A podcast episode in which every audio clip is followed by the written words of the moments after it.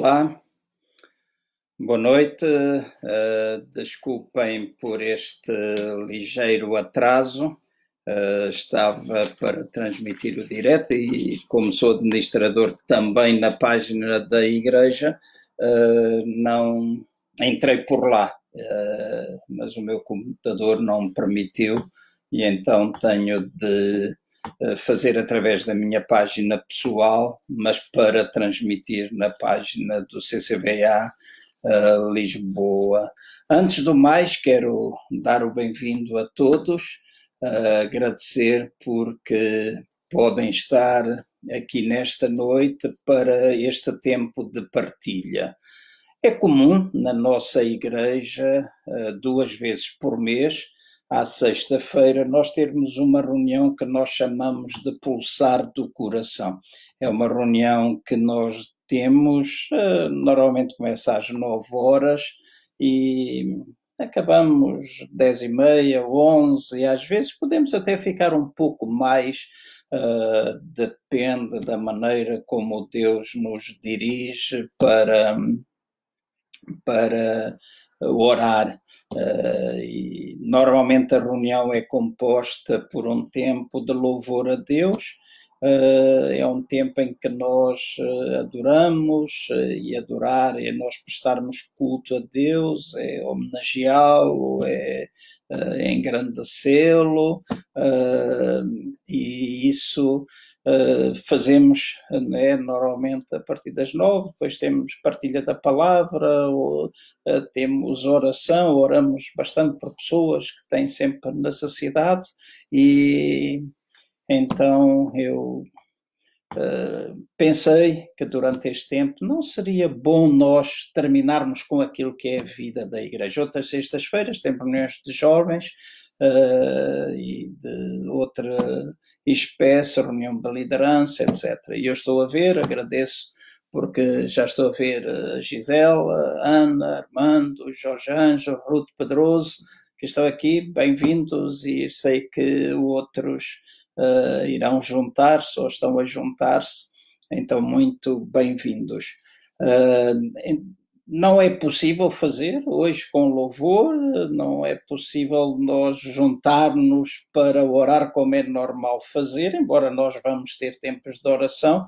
Por isso gostaria de dizer-vos que enquanto estiver a fazer este direto, um, que vocês pudessem comentar, pudessem colocar questões, pudessem de alguma forma uh, dizer de onde é que vocês estão a comunicar conosco, onde é que vocês estão a ouvir, a cidade em Portugal, se for do estrangeiro, de onde é que vocês nos escutam e isso será muito bom. Também se tiverem algum pedido de oração, será muito bom colocá-lo. Podem, tal e qual como qualquer questão, podem colocá-lo diretamente no chat, o chat é público, ou então depois enviar por mensagem privada, direta, uh, da página da, da igreja. Eu depois terei acesso uh, e passaremos, caso seja para oração, nós passaremos para. Temos um grupo no WhatsApp e ali nós colocamos uh, os nossos assuntos de oração, pessoas que nos têm pedido, pessoas que nós sabemos que estão com problemas uh, e oramos por assuntos muito específicos e vai ser sempre muito bom poder incluir, caso haja necessidade de incluir uh, alguns dos vossos assuntos. Então sintam-se livres, estejam perfeitamente à vontade para assim o fazer. Quero também lembrar que no próximo domingo, às dez e meia da manhã, nós continuaremos a fazer o nosso, a nossa reunião de celebração a partir da Figueira da Foz. A maior parte, se não todas ou quase todas as nossas igrejas optamos por ter um local onde uh, se faz a reunião e escolhemos Figueira da Foz e dali transmitimos para as nossas igrejas e para as pessoas que estão nas nossas casas e, e também, mas gostaria de lembrar que no próximo domingo é um tempo especial, nós gostaríamos de fazer aquilo que nós chamamos a ceia do Senhor, o lugar da comunhão, e vamos fazê-lo nas nossas famílias. Eu estarei em minha casa, a minha família, pronto a orientar, a dar alguma palavra, e nós iremos fazer isso ao meio-dia e 15. Então, às 12h15, quando terminar. Uh, quando terminar a reunião da Figueira da Foz, logo a seguir ao culto há uma palavra para crianças às 12h15, uh, em ponto nós estaremos aqui na página da igreja para fazer o nosso culto de comunhão. Não haverá atrasos, porque agora eh, já percebo como é que a coisa funciona de entrar na minha página para depois poder partilhar a noutra que eu dirijo. Então não esqueçam, uh, vão dizendo quem são, onde estão, uh, comentem, coloquem perguntas e creio que vai ser muito bom. Lembro também que de segundas e quintas-feiras às 5 da tarde, na minha página, eu estou a fazer um estudo que fala acerca de como é que nós podemos fazer mudanças na nossa vida. Ouvimos falar muito em mudanças, que o tempo futuro não será igual, uh, e creio que sim, que há muita coisa que vai ser alterada, mas as mudanças uh, são sempre individuais e uh, se tu não mudares, há muita coisa que não mudará na tua vida, continuará a ser a mesma coisa. Então, gostaria de dar-vos algumas ferramentas, alguns passos que poderão dar para vos ajudar nesse sentido e que todos nós podemos usar nas nossas próprias vidas. Hoje, sem querer entrar em muito detalhe, e inicialmente eu tinha pensado prolongar um pouquinho mais, explicando muitos aspectos uh, do assunto que eu quero falar convosco, por causa de perguntas que me têm sido feitas, por causa de vídeos que eu tenho visto, porque o meu Messenger é inundado por uma série de uh, perguntas, uh, inundado por uma série de pessoas, de questões e vídeos, aquilo que normalmente numa comunidade cristã nós chamamos de profecias, etc. Isso é muito. é uma questão que está sendo muito falada, há muita confusão. Uns dizem uma coisa, outros dizem outra, e nós precisamos, nós na realidade precisamos ter um esclarecimento da palavra de Deus. Eu sei que este assunto de últimos dias, o fim dos tempos, sinais, etc., pode haver muitas interpretações. Eh, teologicamente, uh, há várias linhas, às vezes teológica, uh, e eu sei que quem não for da minha corrente teológica poderá ter uma opinião diferente. No entanto, eu estou aqui especialmente falando para uh, as pessoas do Centro Cristão Vida Abundante e para todos aqueles que quiserem aqui estar, não é? E até será bom, não há problema em haver divergência, porque, uh, ou uma forma diferente de pensar, porque isso é saudável, é salutar. Eu nunca uh, me zanguei com ninguém, nunca combati ninguém, não deixo de ser amigo, não deixo de amar, só porque alguém pensa diferente. Será muito mal se nós somos excluídos. Também não acuso ninguém de ser herético porque pensa de maneira diferente de mim. Acho que o amor deve reinar entre nós. Estou aqui a ver pessoas a ver-nos de azeitão, outros a ver-nos de zona de Lisboa, uh, pessoas que já estão a fazer pedidos de oração, e este é um tema que nós vamos ter, nós orarmos por aqueles que estão sem trabalho uh, e que o trabalho, as suas empresas estão a fechar. Nós iremos fazê-lo daqui a pouco, eu irei dirigir e vocês nas vossas casas poderão fazer também. Então, uh, hoje eu gostava de centrar a minha atenção no tema dos últimos dias. Na próxima sexta-feira, nós iremos uh, falar um pouco mais detalhadamente do que é que é os sinais, o que é que a Bíblia fala acerca de sinais. Todas as entrevistas, vídeos, utilizam normalmente um texto da Bíblia que é uh, Mateus capítulo 24. Uh, vou procurar de uma forma detalhada chegar até uh, esse texto, analisar, pensar o contexto. Nós nunca podemos pegar num versículo ou num capítulo e descontextualizá-lo. Há um contexto onde aquele Mateus 24 está inserido, então eu gostaria de uh, olhar com a devida atenção para esse tempo. Uh, obrigado àqueles que estão a escutar-nos de Massamá, estão a escutar de Santiria, se houver alguém de fora, Sobral Montagraço, se houver alguém de fora, faz favor de colocar, está bem? Eu procuro, não sou teólogo, sou um simples pregador, que estudou. Uh, estudei teologia por três anos, Uh, depois tirei mais um ano e depois sou uma pessoa que procura estar informada e procuro estudar por mim mesmo, ler, pensar em opiniões diferentes. E este assunto, por exemplo, foi um assunto que durante vários anos eu estudei pelas diferentes correntes uh, existentes, aquilo que eu aprendi, aquilo que eu depois via ler, questões que eu punha, que não encontrava resposta, etc., ao ponto de criar convicções. E hoje eu falo daquilo que são as minhas convicções. Não sou dogmático, não combato, como eu já disse outras pessoas, Uh, não me quero colocar aqui numa posição em que eu sei tudo, porque eu não sei tudo, uh, e também mas quero manter a minha simplicidade e falar, como eu costumo dizer, sou um pregador simples que gosta de falar de forma bem prática para que qualquer pessoa me possa entender.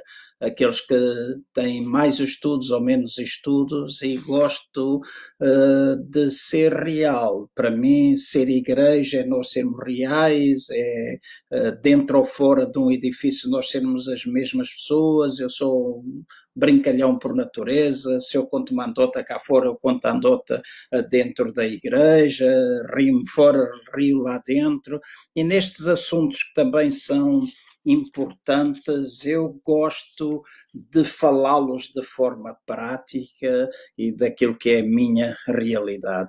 Hoje em dia há uma série de vídeos com profecias e às vezes na brincadeira nós dizemos são profetadas, porque há coisas às vezes que não faz sentido. E as pessoas usam o nome de Deus e já vi vídeos eh, durante estes tempos a dizer ah, Deus disse-me, o Espírito de Deus disse-me, mas são 3, 4, 5, 10 vídeos que eu já vi e as pessoas afirmam que é Deus que está a dizer e depois aquilo que elas dizem são coisas contraditórias. Então eu não posso, nem aconselho ninguém a usar o nome de Deus de uma forma. Hum, que de facto não vai dignificar. Se é Deus, há uma coisa que eu tenho a certeza que não pode acontecer, é que a profecia vai contradizer a palavra de Deus. O Espírito que inspirou os autores que escreveram a Bíblia, é o mesmo Espírito que pode inspirar e está a inspirar, de facto, se é um profeta de Deus. Depois também precisamos entender que, quando falamos da profecia, nós. Uh, devemos perceber que um profeta neotestamentário não tem nada a ver com um profeta do Velho Testamento ou da Velha Aliança. Os profetas da Velha Aliança eram pessoas inspiradas por Deus ou que recebiam diretamente de Deus e falavam para dirigir o povo. O profeta do Novo Testamento não tem essa função não tem uma palavra para nos orientar ou para trazer a revelação disto ou daquilo, como nós muitas vezes pensamos. É, uh, e esse é um problema da igreja. Às vezes nós que vivemos na graça de Deus, nós que vivemos numa nova aliança e que precisamos olhar para a Bíblia com esses olhos, ainda queremos viver debaixo da velha aliança, pensando de que as coisas vão acontecer dessa mesma, dessa mesma forma. Então, deixem-me ser bem claro para dizer que não sou movido por essas profecias que apontam para esta ou aquela direção, mas procuro de alguma forma uh, olhar para aquilo que é a palavra de Deus. Não sou contra as profecias, eu aceito o profético, acho que todos nós devemos aceitar essa parte profética, devemos procurá-la, ter o esclarecimento necessário, mas também precisamos ter cuidado para que não aconteça uh, que começamos a ouvir e ao fim, se escutamos tudo, acabamos por ficar em confusão. E o nosso Deus não é Deus de confusão, ele não quer confundir as pessoas e muito menos, muito menos quando Ele quer trabalhar conosco, Ele não quer amedrontar-nos. Deus não lida conosco de forma a que vivamos em medo. Quando é, quando é o Espírito de Deus a trabalhar, Ele traz convicção. Quando existe condenação, não pode ser o Espírito de Deus, porque o Espírito de Deus, quando traz convicção, aproxima-nos dele. Quando vem medo à nossa vida, o medo afasta-nos dele. Então, tudo aquilo que vem da parte de Deus tem de produzir convicção. E se é profético, tem de ser assim, tem de produzir edificação, tem de produzir alguma coisa que vai encorajar-nos e não uma coisa que vá ter medo na nossa, na nossa vida. Obrigado àqueles que estão a juntar-se da Amadora, de Massamá, de Sintra, do Cacém, de Samora Correia, etc. Então, bem-vindos a todos. Deixem-me então começar por focar aquilo que eu gostaria um, de trazer algum esclarecimento para hoje. Não vou entrar muito nos sinais, tocarei, deixei isso para a próxima sexta-feira. Mas nós ouvimos muitas vezes perguntar se estes são os últimos dias, se nós de facto estamos a viver os últimos dias. E deixem-me esclarecer assim, ou dizer assim: nós temos ou encontramos na Bíblia demasiadas referências ou frequentes referências de, para a presença dos últimos dias durante a era do Novo Testamento e também na era do Velho Testamento. A, a expressão os últimos dias tiveram, quando nós falamos num contexto neotestamentário, que é o contexto onde nós estamos, da, da, graça de Deus, da manifestação da graça de Deus, os últimos dias tiveram o seu início com o aparecimento de Jesus, o Filho de Deus, para efetuar a nossa redenção. Há um versículo da Bíblia, em Hebreus, no capítulo 1, no versículo 2, que diz assim: A nós falou-nos nestes últimos dias, a nós falou-nos nestes últimos dias, pelo Filho, a quem constituiu herdeiro de tudo. No livro de Hebreus, no capítulo 9, no versículo 26, está escrito assim: de outra forma, necessário lhes fora padecer muitas vezes desde a fundação do mundo, mas agora, na consumação dos séculos, uma vez por todas manifestou para aniquilar o pecado pelo sacrifício de si mesmo. Então, temos de uma forma clara que Jesus, ou a vinda de Jesus, a manifestação de Jesus, Deus homem, veio iniciar aquilo que na era neotestamentária nós podemos chamar de últimos dias. Também nós olhando, e aqui nós podemos já começar a perceber Mateus 24, os apóstolos e a primeira geração de cristãos, aqueles que viveram após o aparecimento de Jesus, eles estavam a viver os últimos dias da velha aliança. Eu creio que é bom todos nós percebermos que quando nós olhamos para Mateus, Marcos, Lucas e João, os quatro evangelhos, e que nós chamamos de Novo Testamento, na realidade aquela ainda não era a nova aliança. Esses quatro evangelhos é Jesus a única pessoa de uma nova aliança que falava para um povo que ainda vivia numa velha aliança. Então, muitas das coisas que nós lemos aí precisamos entender no contexto em que as coisas estão escritas. Se era um povo que vivia ainda segundo a velha aliança e não a nova, Jesus dirigia-se a eles dentro daquilo que era a sua prática. Então, eles viviam os últimos dias. Esta é uma expressão que é usada nos evangelhos algumas vezes em, e está a ser dirigida aos apóstolos, está a ser dirigida aos discípulos, está a ser dirigida aos crentes, aos cristãos, assim, de uma nova geração que estava a surgir. Então eles estavam a viver os tempos ou os últimos dias de uma velha aliança. Então tudo o que teve lugar antes da destruição da cidade de Jerusalém, do seu templo, no ano 70 depois de Cristo, essa faz parte dos últimos dias daquele povo. E é aí que entra Mateus no capítulo, Mateus capítulo 24.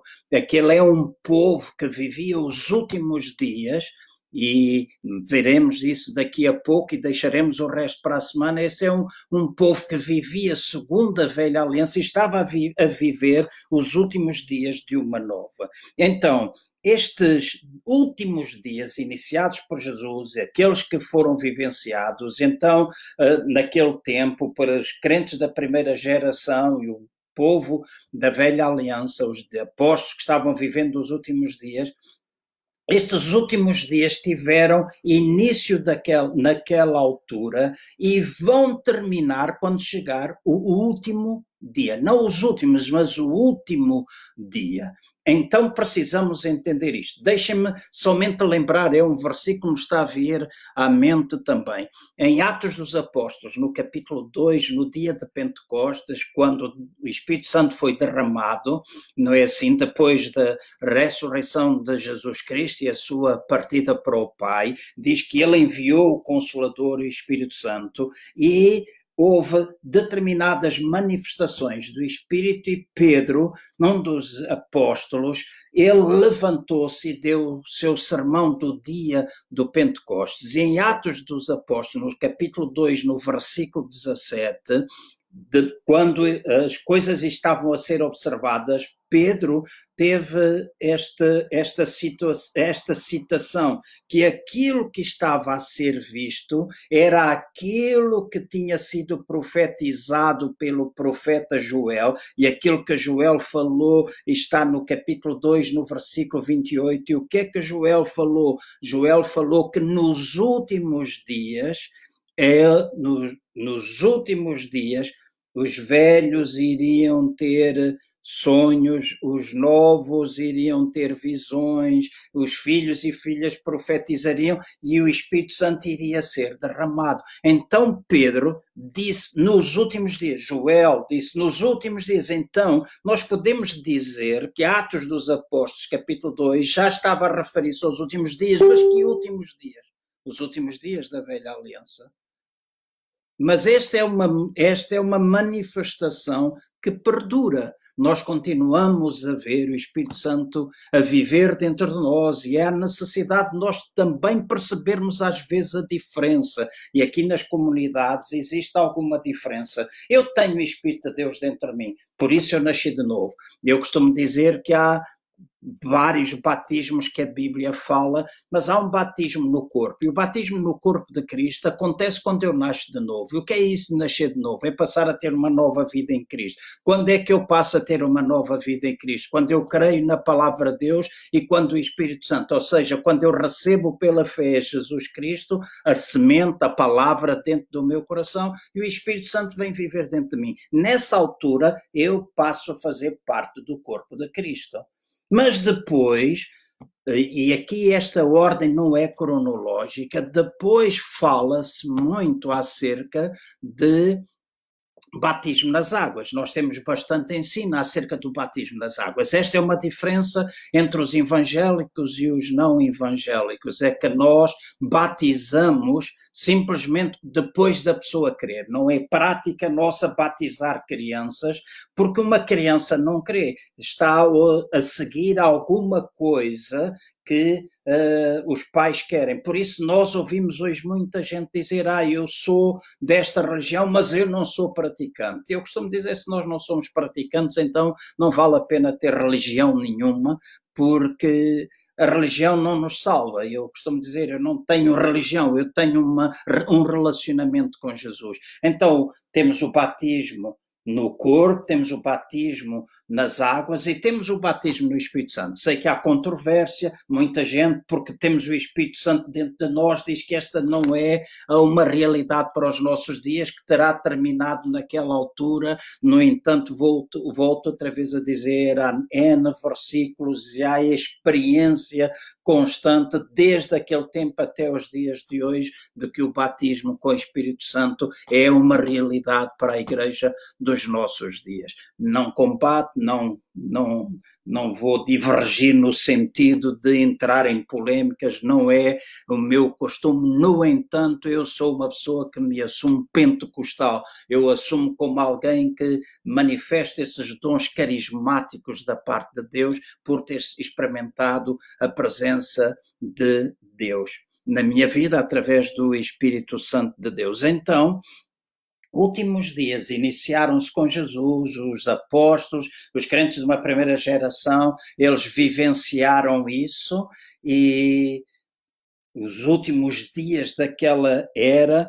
e estes segundos, estes últimos dias vão decorrer até à segunda vinda de Jesus Cristo. A segunda vinda de Jesus, a, a ressurreição e o juízo final. E isso iremos ver depois esses são verdadeiramente os, eh, os, acontecimentos que marcarão o último dia. Então, até ao último dia, o dia em que Jesus Cristo voltará, o dia em que haverá a ressurreição de todos os mortos e o juízo final, então nesses dias manifestará, esses dias serão, esse último dia será manifesto para colocar fim à história. E em João, no capítulo 6, versículo 39, eu espero que vocês possam anotar versículos ou depois ouvirem o vídeo outra vez, porque é importante ler a palavra. Está escrito assim: E esta é a vontade daquele que me enviou, que eu não perca nenhum de todos os que ele me deu, mas ressuscite no último dia. Em João 11, 24 diz assim: Respondeu Marta, eu sei, e aqui tem a ver com a morte de Lázaro. Marta disse, quando Jesus disse que ele ressuscitaria, ele disse: Eu sei que ele ressurgirá na ressurreição do último dia. Então era bem claro, já para o povo daquele tempo, para aqueles primeiros cristãos, geração de cristãos, era bem claro a existência de um último dia.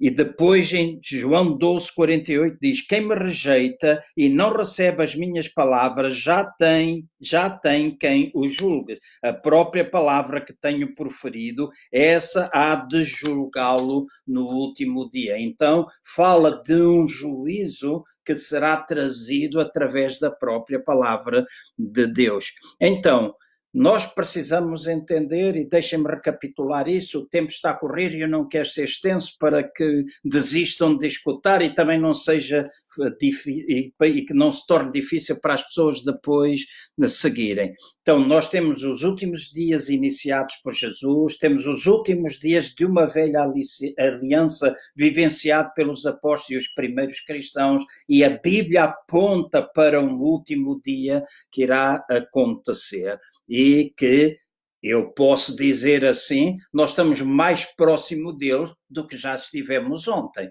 Cada dia que passa, nós nos aproximamos desse último dia. Portanto, quando as pessoas às vezes dizem, ah, eles não creem que Jesus, eu creio que Jesus vai voltar. Ah, não creem que vai, vai, Jesus vai voltar, Jesus voltará.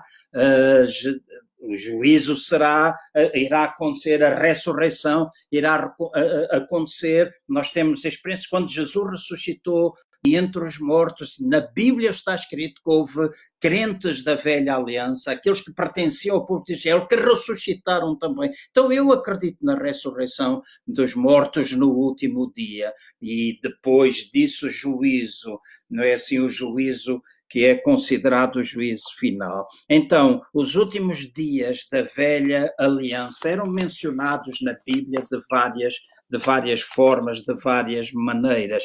Nas cartas de Paulo, é mencionado isso muitas vezes nas cartas de Paulo e nas cartas de Pedro. Em 1 Timóteo, no capítulo 4, entre o versículo 1 e o versículo 3, nós lemos assim: Mas o Espírito expressamente diz que nos últimos tempos alguns apostatarão da fé, dando ouvidos a espíritos enganadores e a doutrinas de demónios, pela hipocrisia de homens que falam mentiras e têm cauterizado a própria consciência, que proíbem o casamento e ordenam a abstinência de alimentos que Deus criou para os fiéis e para os que conhecem a verdade, a fim de usarem deles com ações de graças. Então, Paulo está aqui a falar de uns tempos que iriam acontecer milhares de anos depois?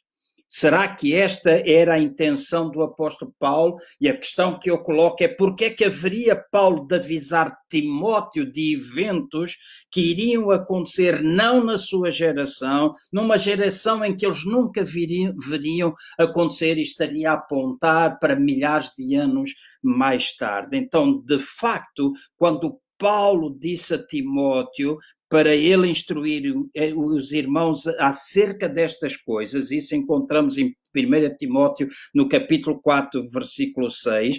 Paulo estava a dizer isso a Timóteo, que eles deviam instruir, ou ele devia instruir os o povo, eles deveriam instruir aqueles cristãos que estavam no final de uma velha aliança acerca destas coisas, estes últimos tempos que iriam tomar lugar naquela altura. Então, as coisas que Paulo disse que iriam acontecer nos últimos dias e estavam a acontecer quando ele começou a escrever estas cartas. E ele estava simplesmente a avisar Timóteo o que é que Timóteo poderia esperar, e à medida que ela, esta era prosseguisse para o seu auge, que este fim iria ser tomado. Nós encontramos outra vez eh, estas expressões Hebreus no capítulo 1, no versículo 2, Hebreus capítulo 9, versículo 26, em 1 Pedro capítulo 1, versículo 20 e 21, nós encontramos estas expressões. Então, há os últimos dias da velha aliança, alguma coisa que foi falado naquele tempo, há os últimos dias iniciais a partir de Jesus.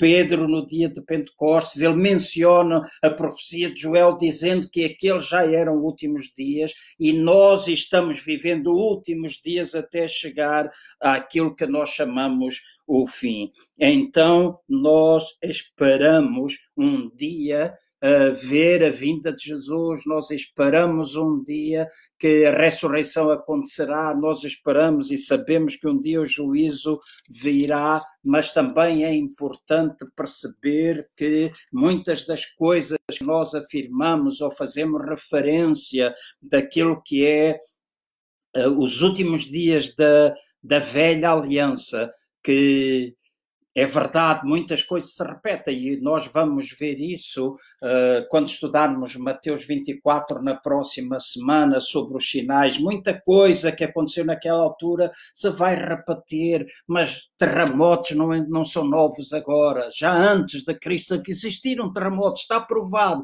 Há muitas coisas que já vêm com milhares e milhares pestes, tribulações enormes, uh, destruição, nação contra nação, etc. Então, esses são sinais que se vão repetindo. Então, eu jamais posso dizer Covid-19 é um sinal dos últimos dias, só porque a gente está confinado a ficar dentro da casa. E aqueles que passaram uh, pestilências, pestes piores do que estas, não é? Pessoas que passaram por problemas anteriormente. Isto toca à nossa geração. Então a nossa geração nunca viu, mas já houve gerações anteriores à nossa que viram estas coisas. Então eu tenho de tranquilizar o meu coração para perceber que, à medida que nós vamos progredindo, à medida que os dias vão passando, os sinais vão crescer e os sinais vão intensificar e nós precisamos entender que Uh, os discípulos apóstolos naqueles dias, eles também estavam a perceber isso, que aqueles sinais se estavam a intensificar para que a última, os últimos dias da velha aliança estavam prestes a acontecer. O último dia daquela velha estava prestes a acontecer. Então, as afirmações dos apóstolos estavam cheias desta atitude de expectativa e conhecimento claro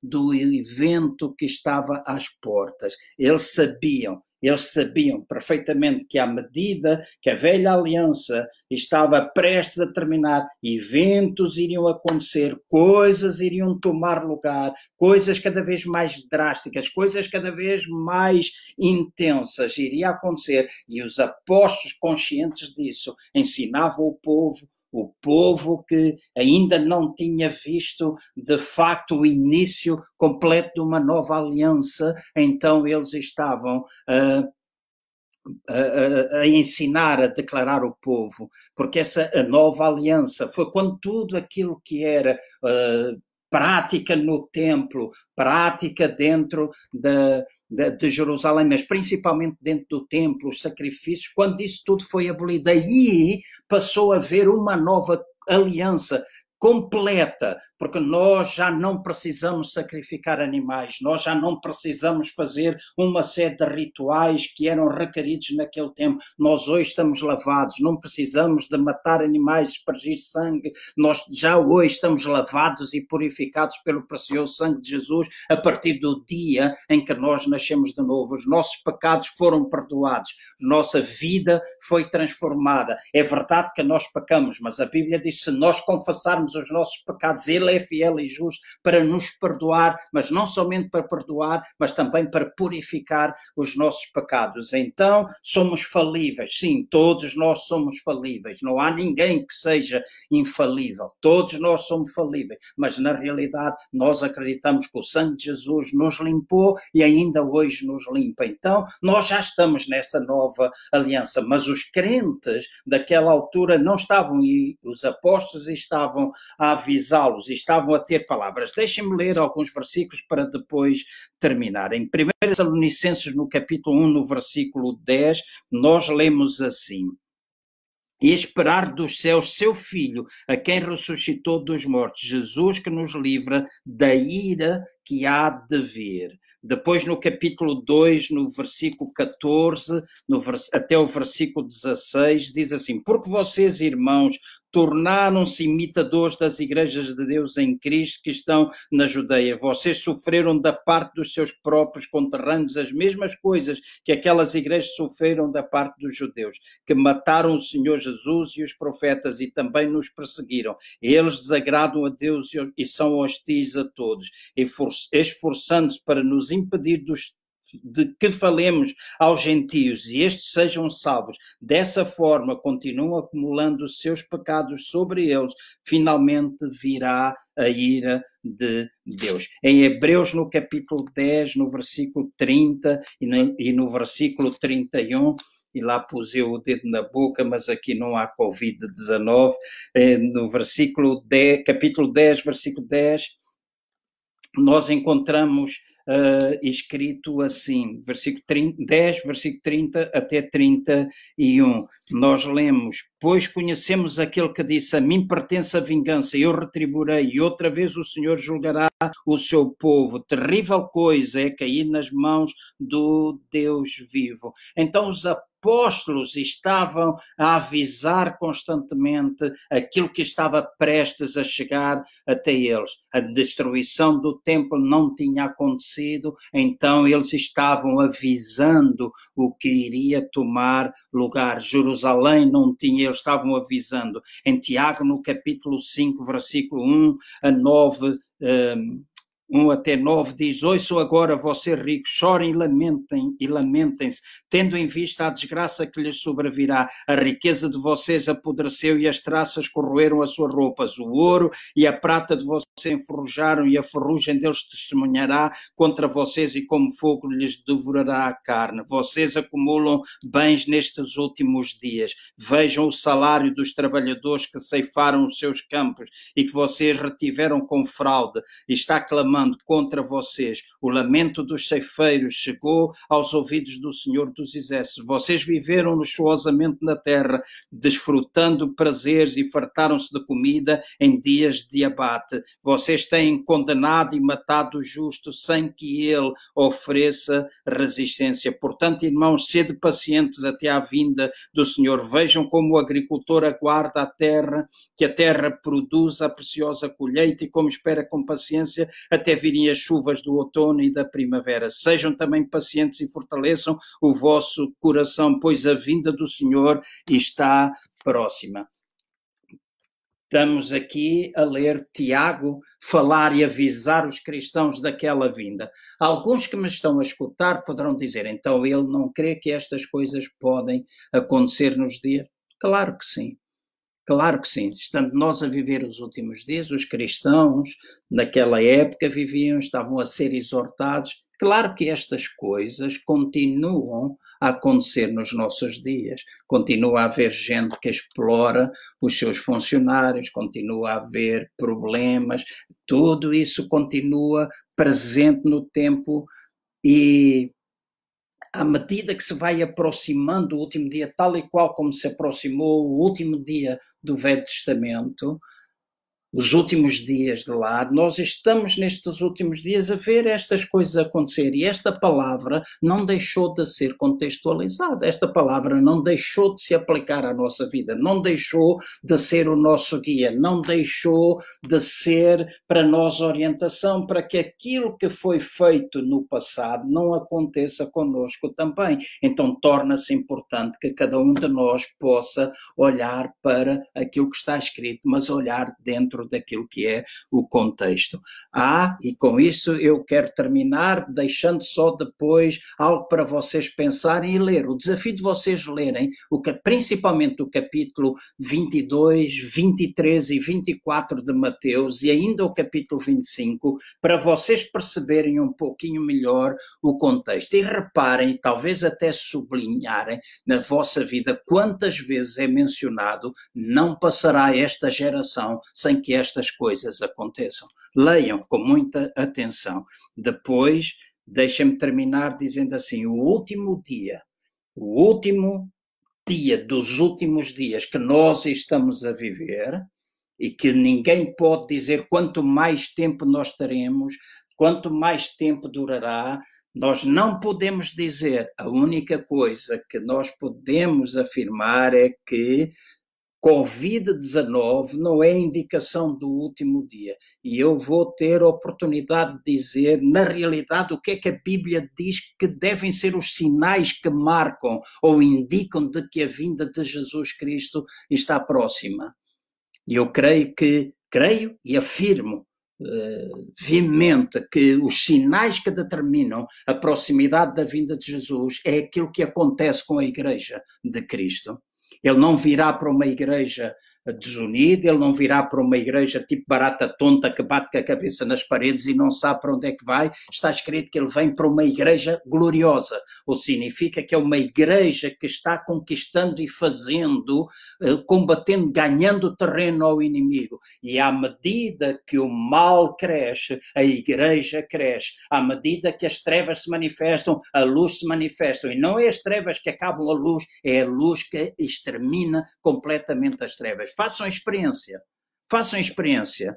Apaguem todas as luzes na vossa casa e daqui a pouco acendem uma luz lá num quarto. Eu posso garantir-vos que aquela pequena luz lá metida no quarto vai acabar com a escuridão dentro da vossa casa. Então é a luz, a luz de Cristo, a luz que está em nós, a luz que está na igreja. Jesus habita em nós e nós somos a luz do mundo. Está escrito. Então nós podemos, à medida que trevas vão crescendo, a luz vai crescendo. E esse é um indicador de que a vinda de Jesus está cada vez mais próxima, aquilo que acontece na igreja e não aquilo que acontece no mundo, porque aquilo que acontece no mundo já acontece há muitos anos. Então, este é um tempo de despertar. E eu acredito que o Covid-19 é um bom desafio para a igreja, é uma excelente oportunidade para o nosso arrependimento, para o nosso quebrantamento, para a nossa convicção crescer, aumentar, para uma busca, para uma intimidade, para uma proximidade de Deus. E este é um tempo verdadeiramente importante para a igreja de Cristo Jesus. As pessoas andam assustadas, as pessoas andam amedrontadas. Nós não temos de ter medo. Eh, podemos ter, deixa-me pôr assim, todos nós podemos ter medo. Medo é um sentimento comum a todas as pessoas, mas é importante nós percebermos de que nós não temos de viver aprisionados e temos neste tempo desenvolver o nosso relacionamento, pensar, arrepender daquilo que nós poderíamos ter feito e não fizemos, aquilo que era nosso papel na igreja, quando existem guerras, quando há divisão, quando existe às vezes falta de perdão, quando existe tanta coisa, às vezes dentro daquilo que nós chamamos igreja, seja a denominação que ela for, nós precisamos arrepender e pôr as coisas certas. E aí o Covid pode ter um papel também importante, como outros acontecimentos. As pessoas precisam olhar para essas coisas, mas eu explico isso naquilo que eu faço às segundas e quintas quando falo da mudança.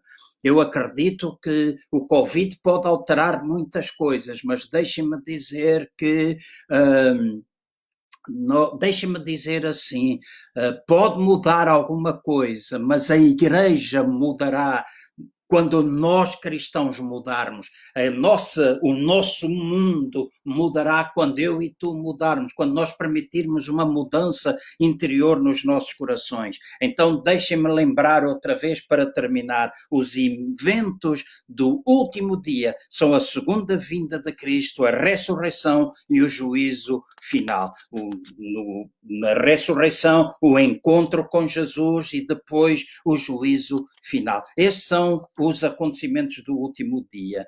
Depois nós encontramos e próxima semana falaremos sobre Mateus 24 e eu gostava de deixar essa introdução, principalmente o versículo 3 e depois leio nas vossas casas 21, 22 e 23, 24, 25, leiam vejam o contexto, vejam a quem é que estão a ser dirigidas aquelas palavras. E volto outra vez a dizer: não me acusem de dizer que aquelas coisas não podem acontecer hoje. Podem, mas estavam a ser dirigidas a um povo que estava prestes a viver, estava a viver os últimos dias de uma velha aliança. Então não misturemos as coisas, é coisas que se vão repetindo e vamos estudar, vamos olhar para a Bíblia, vamos pegar em vários versículos, vamos contextualizá-los, porque eu posso pegar num versículo e descontextualizar, mas é importante nós contextualizarmos a palavra de Deus. Diz assim em Mateus 24, versículo 3, e é com este verso que eu vos deixo: diz-nos quando acontecerão estas coisas e que sinal haverá da tua vinda e do fim dos tempos. Então, a questão que os discípulos colocam a Jesus tem três pontos bem distintos. Eles perguntam qual é a altura da destruição do templo, porque era o que estava a ser falado. Qual é a altura da destruição do templo? Qual é o sinal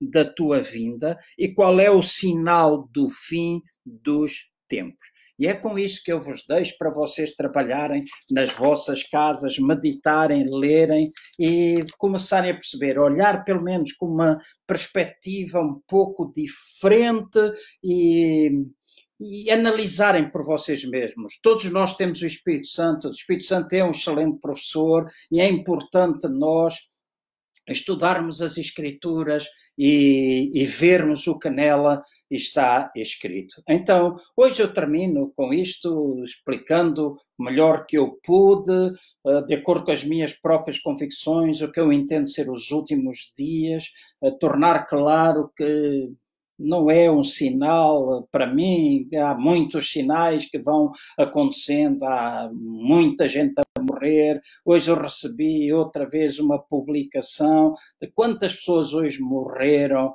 uh, de gripe. Morreu mais gente de gripe sazonal hoje do que morreu, morreram de de Covid. Morreu muita gente hoje à fome, milhares e milhares de pessoas morreram à fome. Tudo isso são sinais dos últimos dias aos quais nós não prestamos atenção porque nós não nos interessa prestar atenção a isso, porque não nos tocou, se calhar mas é importante nós percebermos. São sinais que se vão repetindo até ao último dia, que um dia acontecerá. Jesus vai voltar. Então eu espero que vocês possam. Uh, possam estudar uh, a palavra nas vossas casas e depois uh, meditarem, prepararem questões. Já vos disse, se tiverem questões, coloquem no chat, coloquem na, internamente nas mensagens diretas eh, e pedidos de oração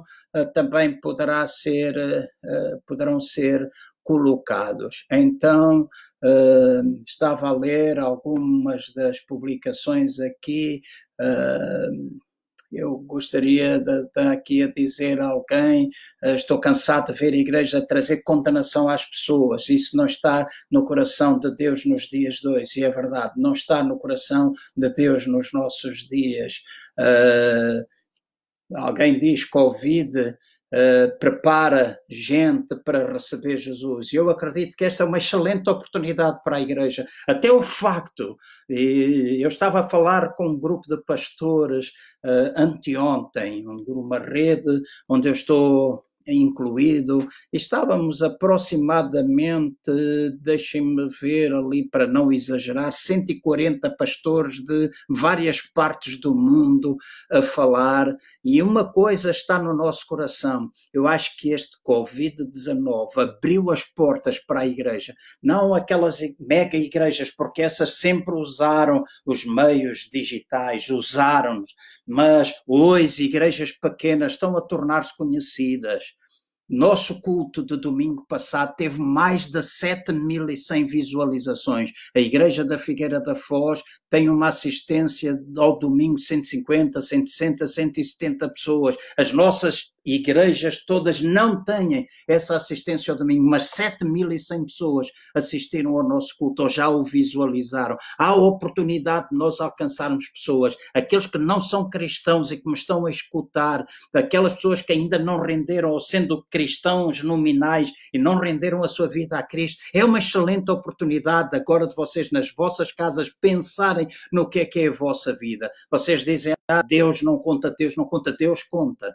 E é preciso, é importante olhar para a palavra de Deus. As coisas estão escritas na palavra. Podem ser sinais que se vão repetindo, pode haver coisas, mas um dia haverá o julgamento. Então, este é um tempo de consagração, diz aqui, e é verdade, é um tempo de consagração. Este é um tempo de nós começarmos com a pensar na nova aliança que teve lugar na ressurreição de Jesus. É verdade, a ressurreição de Jesus deu início à nova aliança que foi perfeitamente consumada quando houve a destruição e os sacrifícios todos, houve aquele período de transição para que a nova aliança ficasse completa e fosse completamente posta uh, em execução. Então são tantos comentários. Uh, iremos orar, continuar a orar neste momento. Eu peço que nas vossas casas, agora enquanto eu termino com uma palavra de oração, e na realidade este vídeo tem 50 minutos. Uh, é extenso, mas gostaria de orar agora.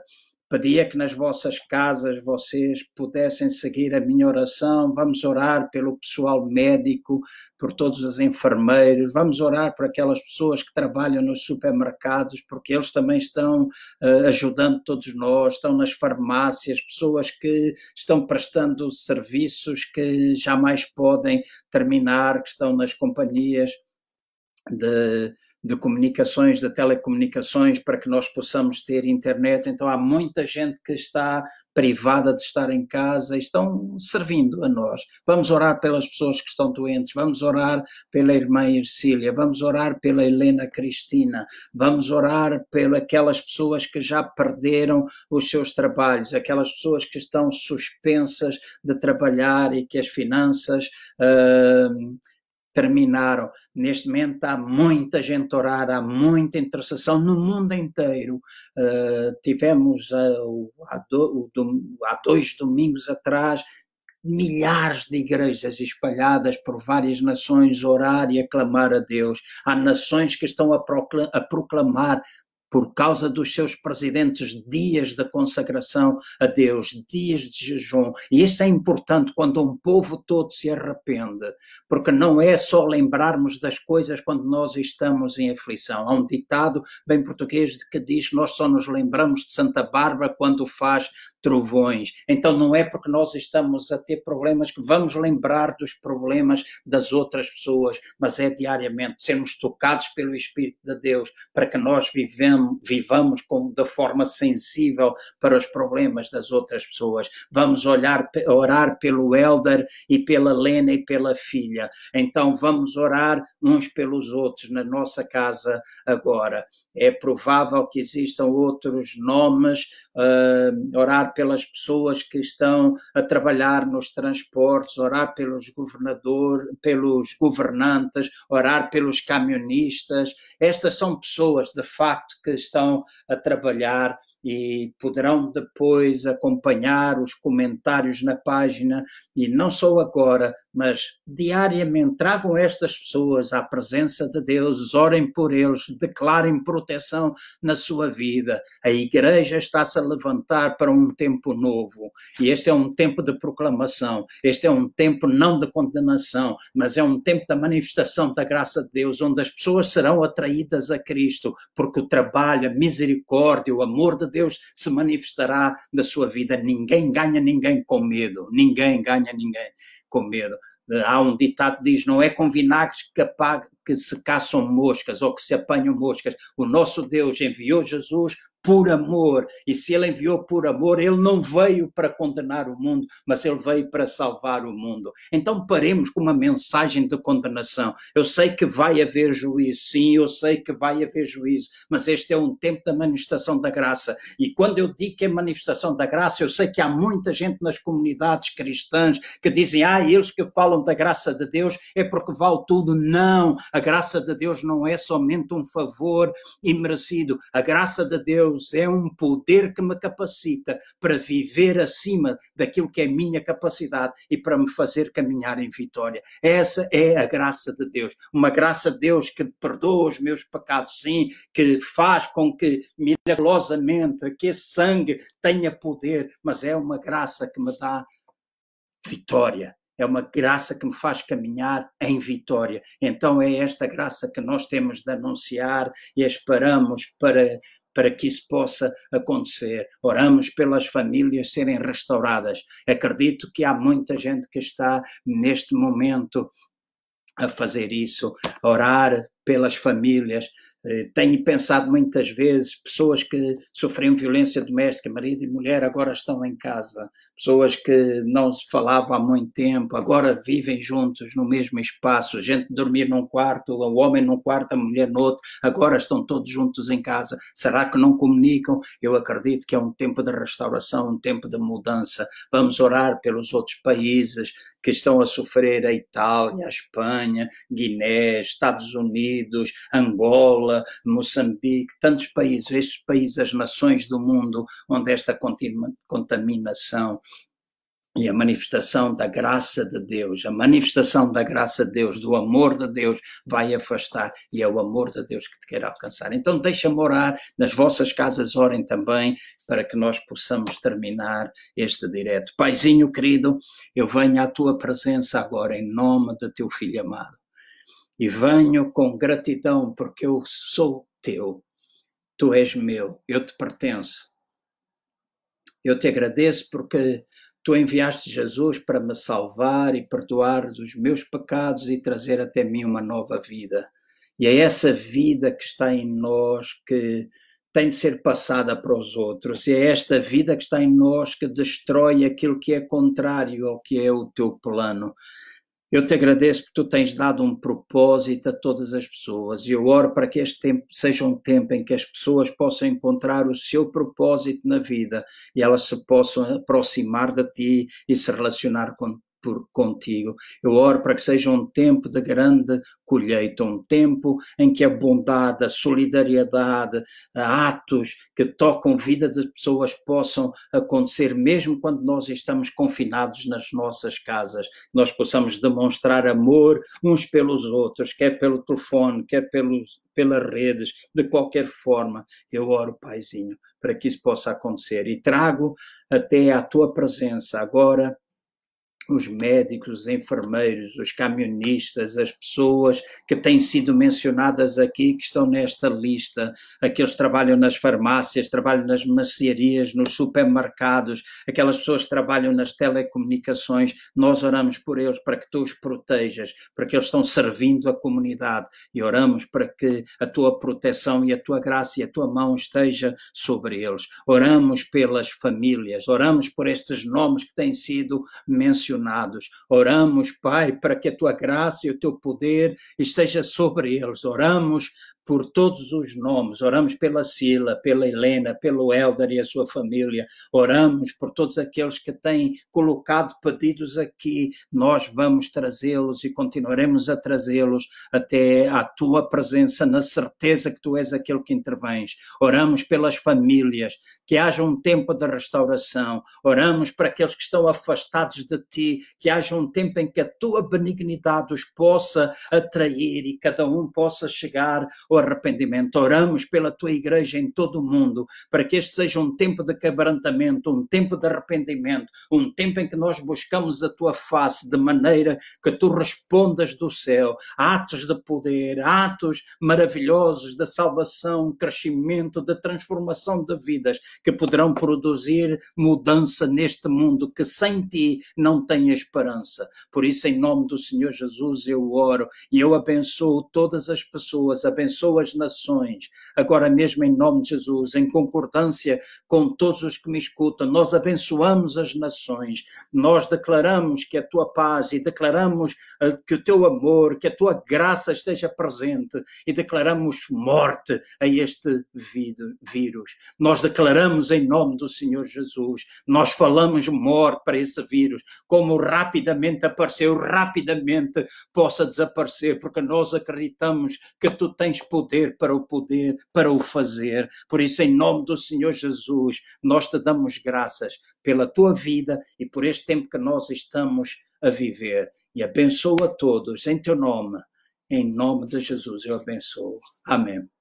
Obrigado por terem estado aqui de vários lugares. Terei todo uh, oportunidade depois de ler comentário, responder alguma questão que eventualmente possa ter surgido e que eu não tive oportunidade de ler e se puderem, uh, orem uns pelos outros, abençoem as outras pessoas e seja um tempo verdadeiramente abençoador para vocês e de restauração, num tempo em que a graça de Deus se possa manifestar.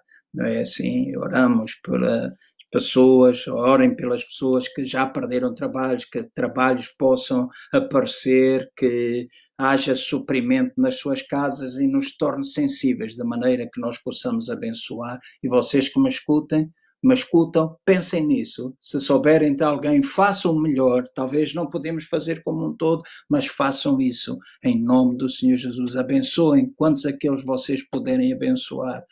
Daquilo que temos, nós podemos dar. Deus toma conta de nós e Ele nos guardará. Até a próxima sexta-feira aqui e segunda-feira, uh, aliás, domingo, depois do culto na Figueira, nós estaremos ao meio-dia e 15 aqui para celebrarmos a ceia e depois, segunda-feira, na minha página, eu às 5 da tarde falarei acerca de como fazer mudanças. Deus os abençoe a todos e foi um prazer poder estar convosco e até à próxima. Muitas bênçãos.